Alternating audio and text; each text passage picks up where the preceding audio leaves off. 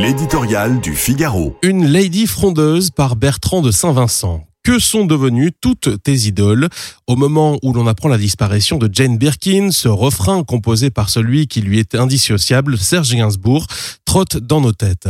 Peut-être faudrait-il y ajouter la décennie suivante, les 70s, pour embrasser au mieux ce qu'incarna cette anglaise, à la silhouette gracile, au timbre fragile et à l'excentricité contrôlée, qui, à l'aube de ses 20 ans, fit de la France sa seconde patrie. Mini-jupe et sourire candide avec cette pointe d'accent qu'elle entretint comme un jardin et ce côté chic hérité d'une éducation bourgeoise, elle symbolisa l'aspiration à la liberté, la rébellion, l'insolence qui marquèrent les années hippies.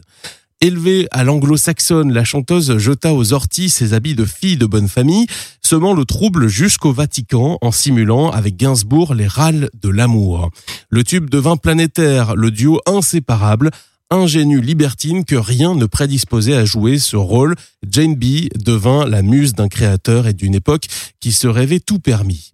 Mi-Sagan, mi-Fonda, elle avait l'élégance des discrètes, l'audace des timides, le sourire étonné et celle qui ne comprend pas pourquoi l'on s'affole autour d'elle.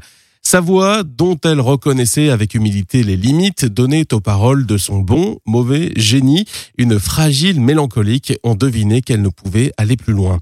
Il y avait quelque chose d'old school en elle, un parfum d'autrefois, un tempérament de guerrière. Elle se battit pour des causes lointaines, pour ses enfants, pour son indépendance. Au fil du temps, elle avait pris ses distances avec Gainsbourg, mais elle ne rompit jamais avec lui. Les Français s'étaient attachés à elle. Elle était une babysitter qui avait grandi avec eux. Dernièrement, elle passait même pour sage. Avec sa fantaisie enfantine, sa grâce et ses blessures, elle illustrait à sa manière les illusions et les désillusions d'une lady frondeuse sur notre époque.